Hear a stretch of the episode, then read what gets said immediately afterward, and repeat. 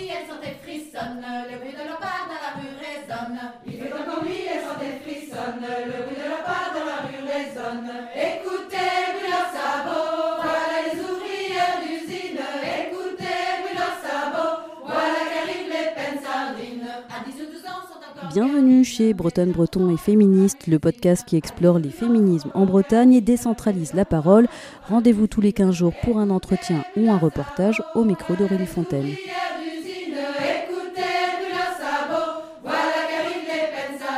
Dans cet épisode, nous allons euh, parler de revendications féministes et de musées, de revendications féministes et d'expositions culturelles au travers euh, d'un ouvrage qui est sorti en juin et qui s'appelle Guide pour un musée féministe.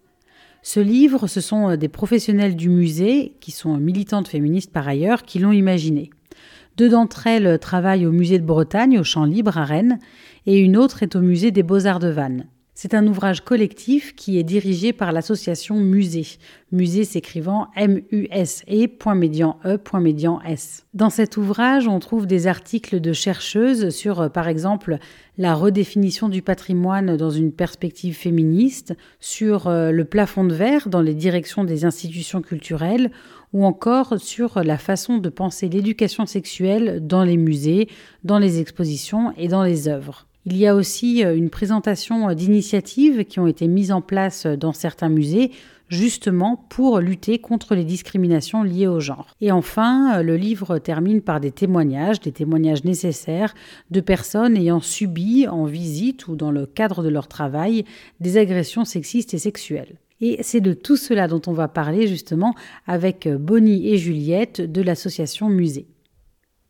Pourquoi vous avez eu envie d'écrire euh, ce livre, euh, ce guide féministe euh, pour les musées?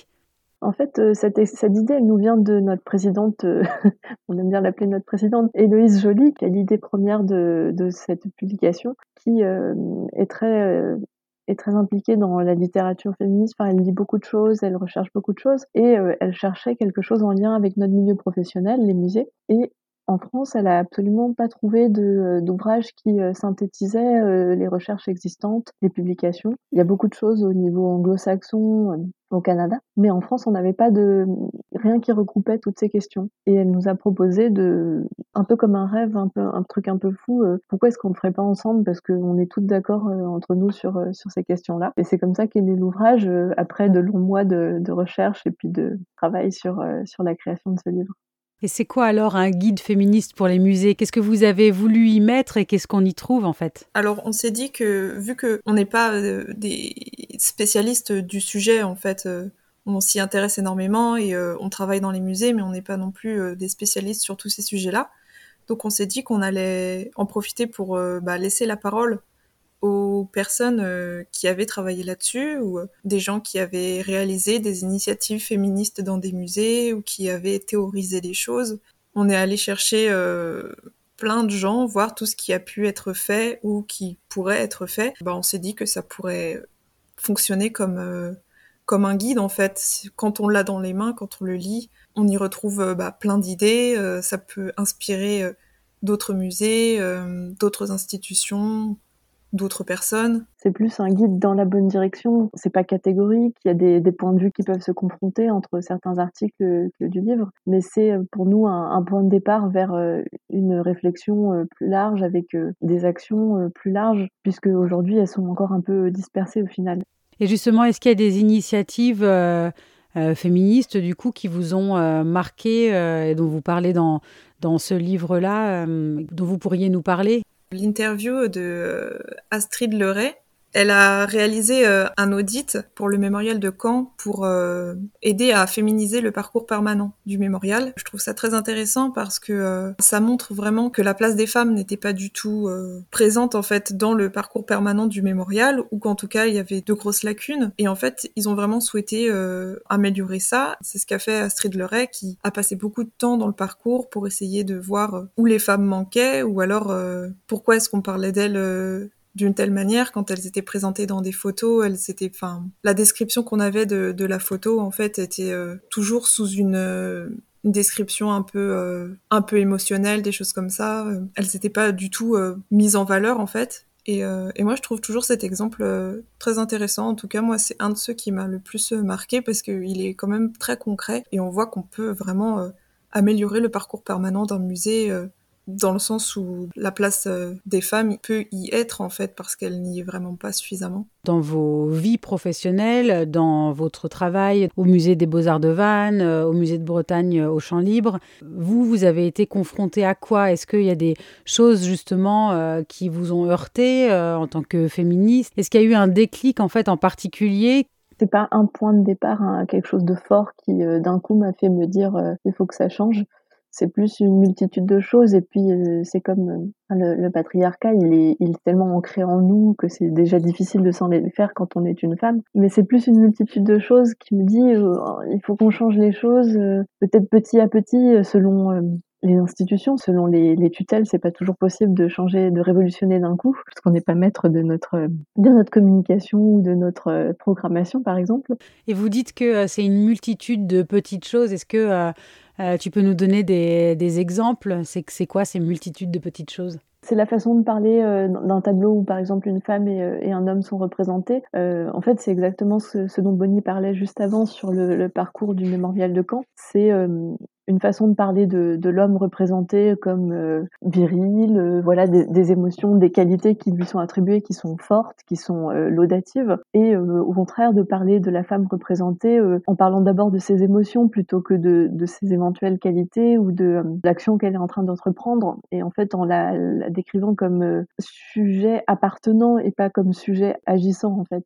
Dans votre guide, il y a aussi des réflexions et des témoignages de, euh, visiteurs, de visiteuses euh, et de militants euh, féministes aussi, et même de victimes d'agressions sexistes et sexuelles. Et ces témoignages-là, qu'est-ce qui donne à lire en fait? Qu'est-ce qui donne à écouter?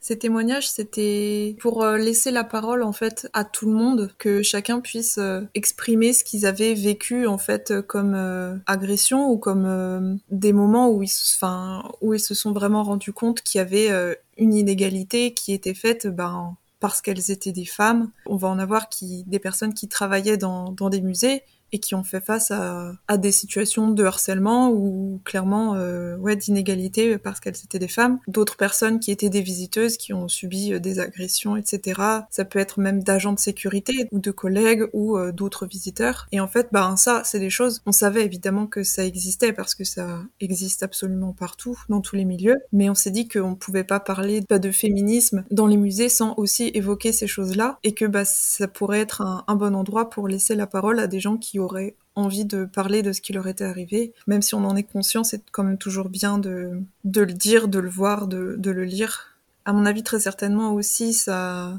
au sein même en fait des équipes des musées, ça peut permettre de se rendre compte que ben il y a certains comportements qui sont pas acceptables, de voir en fait certaines situations écrites, ça permet aussi de se rendre compte que bah ah oui, moi aussi je vis ça au quotidien ou j'ai euh, un ou une collègue qui vit ça et effectivement c'est pas tolérable enfin j'espère en tout cas, que ça a permis ou que ça permettra euh, de pouvoir euh, discuter de ça, euh, remettre ça en cause et, régler les problèmes, ou en tout cas établir des règles. Il y a un élément dont vous parlez aussi régulièrement on en parle dans les médias, c'est des femmes qui euh, se voient refuser l'entrée euh, de musées euh, à cause d'un décolleté ou à cause d'une tenue qui serait soi-disant inappropriée. Vous faites un lien, un paradoxe entre justement ce, traitement qui est réservé là, donc aux personnes qui viennent visiter les musées, et puis l'exposition d'œuvres, bah voilà, ou de, sculptures représentant des femmes, des femmes nues. Alors ce paradoxe, c'est pas nous qui le pointons du doigt en premier du tout, ça date d'il y y a déjà un certain temps, c'est la fameuse affiche des Gorilla Girls euh, sur le Met Museum. J'ai pas les, mots exacts en tête, c'est cette affiche qui est jaune avec une femme nue avec un, il me semble, un masque de gorille qui dit que euh, les femmes sont très peu représentées ou euh, en tout cas que qu'il y a 80% de femmes nues dans les musées, donc euh, quelle est l'explication à ça quoi? Nous, l'idée derrière ça, c'est vraiment le, l'idée de remettre en question les choses, qu'on peut pas, euh, on peut plus traiter les personnes de cette manière, que ce soit des femmes ou des hommes d'ailleurs. Il faut absolument changer de, de, vision sur ce, ce, point de vue-là, du point de vue des, des, personnes qui visitent, mais aussi du point de vue des œuvres qui sont présentées, et notamment au niveau des discours qui accompagnent euh, ces dites œuvres. Ça, c'est une question qu'aborde une des personnes dans l'ouvrage, euh, Estelle Brousse, sur la question de l'éducation sexuelle au musée, et notamment des discours sur les œuvres qui représentent des, des, violences sexuelles, des agressions. Elle a vraiment réfléchi à cette question-là et son article en rend compte d'une très belle manière. Quand vous prenez connaissance voilà, de ces manifestations de sexisme, encore une fois, ça se répète, ça se répète, est-ce que ça vous décourage Qu'est-ce que vous ressentez face à ça? Je trouve ça très fatigant à chaque fois quand j'entends encore parler d'une agression ou bah oui d'une personne qui s'est vue refuser l'entrée d'un musée parce qu'elle avait un décolleté ou, n'importe quoi en fait. Mais mais on se dit que bah il faut pas baisser les bras et il faut aller plus loin. Enfin moi personnellement je trouve pas ça décourageant. Au contraire en fait, à la limite ça va encore plus donner la rage et l'envie de bah, de continuer à faire quelque chose en fait pour que quand même ça ça change parce que mine de rien euh, on peut pas dire que rien n'a changé. Par exemple la preuve des initiatives euh, nous on en a on en a vu plein du coup qu'on a pu mettre dans notre livre et ça nous a aussi vachement inspiré. On s'est rendu compte qu'il y avait beaucoup de personnes quand même qui s'impliquaient pour faire changer les choses, qu'il y avait beaucoup de choses qui étaient mises en place. Et petit à petit, c'est quelque chose qui rentre dans les esprits et on se rend compte que ben tout n'est pas perdu. Moi, dans mon engagement personnel, ce livre-là, c'était ben, la première chose que je faisais concrètement en fait pour aider à lutter et ça m'a donné envie d'en faire encore plus. Je sais que dans le milieu professionnel, il y a beaucoup de choses que je vais plus laisser passer ou je vais me permettre d'intervenir quand je vais entendre des remarques déplacées. Enfin, ça m'a encore plus euh, fait ouvrir les yeux sur, euh, sur certaines choses et, j'essaye d'être euh, ouais, au quotidien plus vigilante. Et comme quoi, par exemple? En fait, mon travail consiste à faire l'inventaire des collections dans les, les, bases de données. Et par exemple, ça va être ben, quand on fait l'inventaire d'un objet, d'une photo, peu importe, euh, on a des mots-clés à renseigner et en fait, la plupart du temps, les mots-clés sont constamment mis au masculin.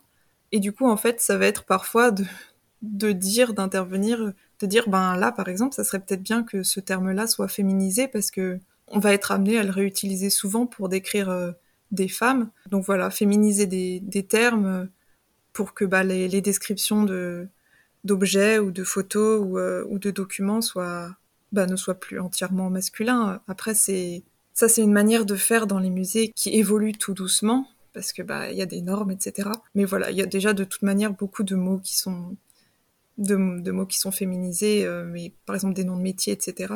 Il y en a pas encore assez, donc euh, c'est ce que j'essaye de faire au quotidien quand je vois parfois des aberrations de ce genre. Moi, je suis du coup plutôt dans la production des expositions et euh, ce qui me ce qui me frappe à chaque fois, c'est dans la rédaction des textes en fait, euh, le fait de pas nécessairement utiliser une écriture inclusive, visible euh, par tous, c'est-à-dire le point média qui cristallise un petit peu encore, mais simplement de s'adresser à tous les, les, visiteurs et les visiteuses, ou les visiteuses et les visiteurs plutôt, de s'adresser à, à, tous et à toutes de la même manière, de manière et ça, c'est quelque chose au niveau des textes où on n'est pas du tout, du tout encore euh, habitué à le faire. Au niveau de la communication non plus. J'essaye, euh, alors, comme je suis pas la seule décisionnaire, euh, c'est pas toujours possible, mais j'essaye de l'inculquer de plus, de plus en plus à mes collègues, à ma direction, et on y arrive petit à petit.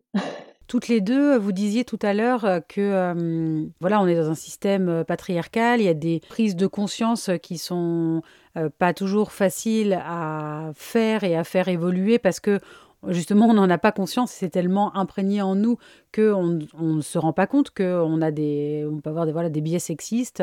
Est-ce que euh, le fait de, réaliser, de produire euh, ce guide-là, justement, quand vous en discutez euh, avec bah, d'autres professionnels des musées, est-ce que c'est quelque chose dont ces personnes-là vous parlent, de dire ah ben voilà, en fait, je me rendais pas compte que ce que je faisais ou que ce qu'on produisait ou la manière dont, la manière dont on travaillait, c'était euh, discriminant ou c'était sexiste. Je pense que ce qui fait la force du livre, c'est que ce qu'on disait plus tôt, c'est qu'il y a des points de vue qui sont très différents, qui peuvent se confronter, mais qui du coup peuvent aussi euh, parler à plus de gens parce qu'il y a des gens qui vont être pas forcément d'accord avec le, la synthèse d'un article, mais euh, au contraire, d'autres vont s'y retrouver. Et notamment sur l'article d'Estelle Brousse sur euh, l'éducation sexuelle au musée dont je parlais tout à l'heure. J'ai des, des, collègues ou des personnes que je connais qui me disaient euh, non, mais c'est pas parce que c'est un, une œuvre qui décrit, par exemple, l'enlèvement des Sabines, que faut arrêter de la montrer, c'est n'importe quoi, et qui en fait ont lu l'article et qui ont compris en fait quelle était la différence entre, bah, disons, une action très radicale, c'est-à-dire d'enlever une œuvre d'art qui est quand même produite et qui a un intérêt à être montrée, et simplement en modifier le discours porté par le musée, c'est-à-dire le cartel, la visite qui va avec, et qui m'ont dit oui, en fait ça y est, je, comprends votre point de vue, je comprends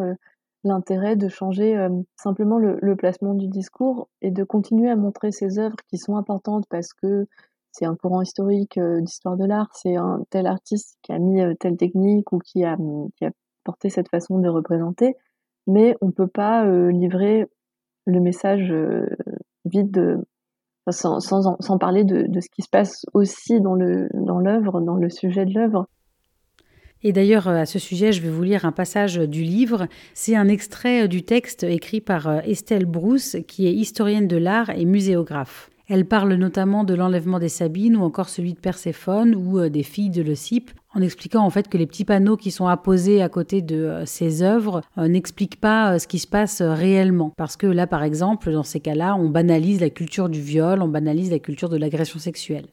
Les œuvres d'art, peintures, sculptures, installations, films, photographies, en tant que représentation des mœurs et des mythes, participent à la construction de notre image des relations humaines et de la sexualité décrypter, questionner ou remettre en cause leur contenu, particulièrement lorsqu'ils relèvent de violence, est légitime. Pourtant, les musées et institutions culturelles françaises semblent avoir des difficultés à s'emparer de ces problématiques sociétales, à faire de l'éducation sexuelle. Ici, éducation sexuelle est entendue au sens de sensibiliser les publics aux questions liées au genre, au sexe et à la sexualité. Celle-ci doit donc passer par une remise en contexte de la création de l'œuvre ou de la production d'artefacts. Voilà euh, pour euh, l'extrait. Et euh, vous, Bonnie et Juliette, vous expliquiez aussi qu'il y a eu des, prises de conscience en fait autour de votre travail par rapport aux témoignages d'agressions sexistes et sexuelles que vous avez publiés dans le livre. Des collègues qui m'ont dit je me rendais pas compte à quel point c'était important, même si c'est qu'une petite portion de témoignages ce qu'on a publié. Et le, fait de dire, d'avoir des, des, personnes qu'on connaît qui nous disent je me rendais pas compte. Et en fait, moi j'ai été témoin ou moi j'ai été victime et tout. Ça a libéré euh, la parole des personnes qui ont écrit, dont, dont parlait Bonnet tout à l'heure, mais aussi la parole des personnes qui ont lu. Et je trouve ça très fort euh, d'avoir réussi à faire ça dans nos quelques pages de livre.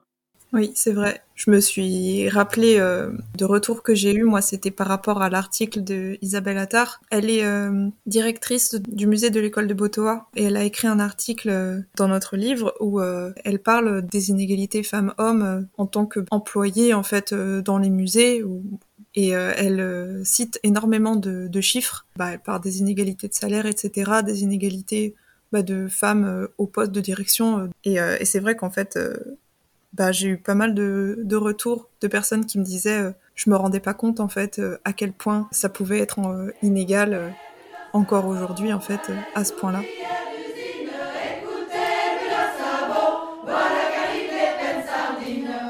Merci beaucoup pour votre écoute. Le guide pour un musée féministe est de nouveau disponible en précommande à partir de demain, mardi 15 novembre. Alors n'hésitez surtout pas à aller le voir sur le site de l'association Musée, muse.median.s e pour plus de détails. Nous, on se donne rendez-vous dans deux semaines, alors à très vite sur votre plateforme d'écoute préférée.